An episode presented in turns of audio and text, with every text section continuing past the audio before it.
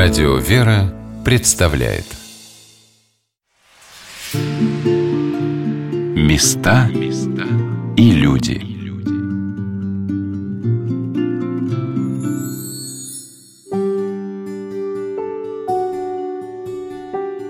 Огромный монастырь на Волге, откуда фактически, если перефразировать повесть временных лет, есть пошла земля Нижегородская, богатый и процветающий, много раз разорялся вражескими набегами и много раз восстанавливался. У микрофона Юлия Гаврикова. Я продолжаю рассказ о загадочной и многотрудной истории Нижегородского Вознесенского Печорского монастыря. Два года подряд и сама обитель, и город сжигались дотла. Это в 1378 и 79. Однажды обитель разорили в 1550 году полностью, и лишь взятие Казани ликвидировало опасность постоянных татаро-монгольских набегов.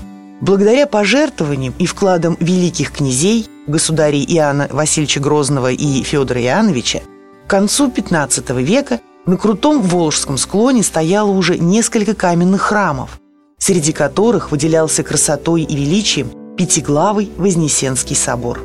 Исторические хроники перечисляют шесть каменных церквей в Печорском монастыре того времени. И это тогда, когда в самом Нижнем Новгороде их было всего лишь три. Возвышалась каменная колокольня, имелись также деревянные и каменные кельи, поварня, больница, погреба, сушила и другие постройки. Территория монастыря была обнесена высоким деревянным чистоколом со святыми воротами.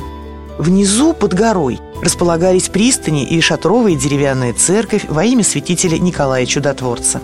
Однако в 1597 году весь этот прекрасный архитектурный ансамбль был уничтожен гигантским оползнем. Признаки грядущей катастрофы обнаруживались еще за неделю до страшных событий, когда в монастыре начало теснить деревянную мостовую. В горе выше обители стала шириться огромная трещина длиной почти на версту. Архимандрит Трифон, управлявший тогда монастырем, заблаговременно вывел в безопасное место всю братью, приказав унести с собой иконы, ризы, утварь, все, что можно было спасти. Когда в обители нельзя уже было оставаться далее, архимандрит взял крест и чудотворный образ Божьей Матери Печерской и вышел со священным собором, творя молебное пение.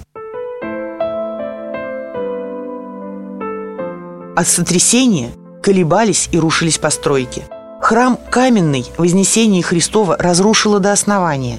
Каменная колокольня с колоколами свалилась на землю и рассыпалась. Теплый храм Покрова Пресвятой Богородицы расшатала на сторону и опустила в землю близ окошек алтарных. В одном месте язык оползни вышел в Волгу, образовав огромные волны буграми. Суда, стоявшие у берега, оказались отброшенными далеко на сушу. Как утверждает экскурсовод Евгений Павлов, никто из людей не пострадал. Территория, где мы сейчас находимся, это все 17 век. То есть вот постройки 17 века. Не сохранились предыдущие постройки, соответственно, не сохранились и пещеры. Вот этот оползень, он просто весь монастырь уничтожил. Ну, практически все постройки, а, скажем так, только что отстроенный монастырь из камня. Могли себе уже позволить такое достаточно ну, дорогое удовольствие, как постройки из камня. Здесь нам а, ну, и великие князья делали вклады. Монастырь имел просто ну, колоссальное значение. Кстати, многие посчитали произошедший обвал предвестием некоторого бедствия. И бедствие произошло на самом деле. Через несколько лет началась фактическая гибель государства, смутное время – Однако и князья, и знатные люди вносили значительные вклады на помин души в монастырскую казну. Жертвовали не только денежные средства, но и земли, охотничьи, бортные, рыболовные угодья, села. Простой люд также нес свою посильную лепту в Печорский монастырь.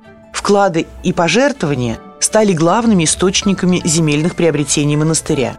Первоначально печорские владения возникли в нижегородских землях в относительной близости от самой обители – это были хорошо развитые в хозяйственном отношении волости, что являлось немаловажным для растущей обители. Права на владение, а также многочисленные привилегии подтверждались указами княжеской власти, которая была заинтересована в лояльности Печорского монастыря. Фактическим доказательством значимости обители была царская грамота на беспошлинную рыбную ловлю и провоз рыбы по Волге. Обитель получила бессудную грамоту о монастырском иммунитете, то есть неприкосновенности и даровании особых привилегий. Нижегородский Печорский монастырь владел уже весьма обширными земельными вотчинами. Но не только богатство привлекало сюда многочисленных паломников и насельников. О том сонме святых, которые подвязались или были так или иначе связаны с Вознесенским монастырем, мне рассказала доктор исторических наук Ирина Вересова. Вы знаете, когда начинаешь понимать о том, какие люди бывали в этом месте, бродили вдоль этих стен монастырских, ведь оторопь берет. Только представьте, что этим волжским видом не раз любовался сам Ефимий Суздальский, тот самый основатель Спаса Ефимиева монастыря. Родившись в Нижнем Новгороде, в приходе жен Мироносец – Ефимий с малых лет слышал о постнических подвигах Дионисия, основателя нашей обители. В 14-летнем возрасте мальчик сбежал из дома и пришел к Дионисию. «Причти мя, отче», — сказал он, поклонившись до земли, «к святому избранному стаду твоему». Так говорится в житие святого. И Дионисий принял мальчика, несмотря на его отчаянную молодость. Уже несколько лет Ефимий вел богоугодную жизнь, когда князь Суздальский Борис решил построить монастырь и попросил Дионисия найти ему монаха на должность игумена. Святой выбрал Ефимия. Так он основал монастырь Преображения Господня. Ввел там суровый устав, соединил благочестие с телесными трудами. Навещал время от времени своего друга – преподобного Сергия Радонежского, беседовал с ним о вечной жизни и о том, как она обретается. Любопытно, что в том же приходе деревянной церкви Жон Мироносец, неподалеку от Нижегородского Кремля, родился еще один подвижник земли русской и основатель другого, не менее известного монастыря – Макарьевского, преподобный Макарий Желтоводский и Унжинский чудотворец. Родители преподобного, Иоанн и Мария, отличались благочестием. Среди сограждан были примером в семейной и общественной жизни. Доктор исторических наук Ирина Вересова утверждает, что нижегородцы до сих пор указывают на то место, где по преданию жила семья будущего святого, который также начал свое служение в Печорском монастыре. Макарий был единственным сыном в семье. Место и время рождения – Нижний Новгород, 1349 год – Ребенок с младенчества отличался от обычных детей. Малыша привлекал колокольный звон, призывающий на богослужение. Вполне вероятно, что это был звон одного из храмов обители. Возможно, он призывал мальчика к Богу. Он начинал беспокоиться, плакать, пока родители не догадались отнести его на службу, в церковь. Храме Макарий переставал плакать. При звуках песнопений начинал улыбаться. В 12 лет Макарий тайно покинул отчий дом и отправился в Печерский монастырь. То есть, как вы понимаете, он становится также, почти в том же возрасте, как и Ефимий, учеником святого Дионисия. И только потом, если можно так выразиться, отправляется Макарий в самостоятельное плавание и организует знаменитый на весь мир – Макарьевский монастырь. Известно, что монастыри в Древней Руси выполняли функцию презрения, то есть заботы о старых и немощных. Почти каждый из них имел на своей территории больничные кельи с церковью. В Печорском монастыре в начале 17 века больничные кельи с храмом были деревянными. В музее обители сохранилось письмо настоятеля архимандрита Стефана. В нем он писал патриарху Иосафу – а больница где у нас деревянная, ветха гораздо, и на ту больницу у них каменные запасы изготовлены. 12 марта 1652 года патриарх Иосаф дал архимандриту Стефану благословенную грамоту на постройку в монастыре новой больничной церкви. Сложно сказать, по какой причине строительство ее отложили на целых 35 лет. Однако она была построена, правда снова деревянной. А вот осветили ее – в честь святого Макария Желтоводского и Унжинского чудотворца. Так в обители хранили память преподобного. Сегодня, как объяснила историк Ирина Вересова, на этом месте стоит уже каменный храм, освященный в честь Петра и Павла. Когда еще само понятие старчества было мало известно, у нас в Вознесенской обители подвязался великий старец Павел Высокий. Вот что писали авторы летописи Симеоновской в связи с его смертью.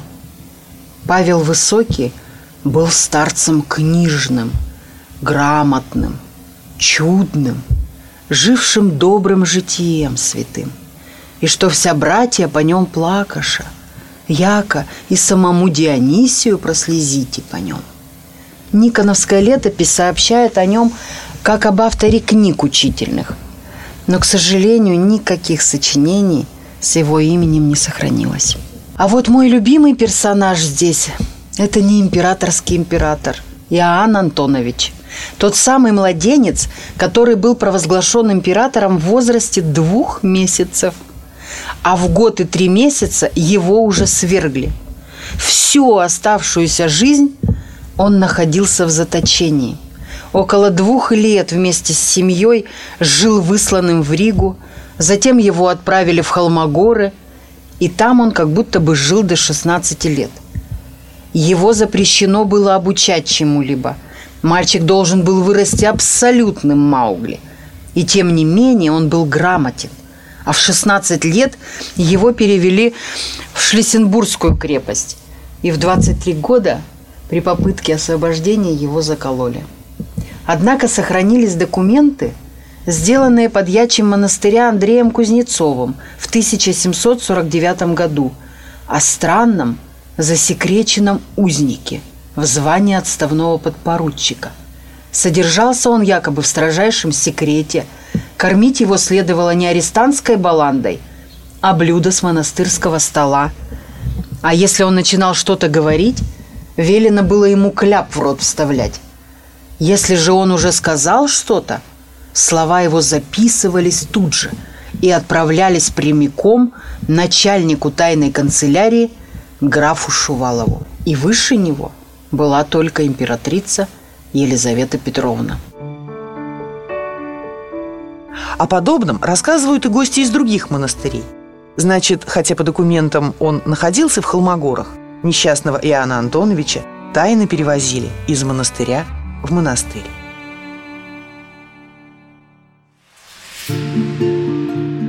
Места и люди.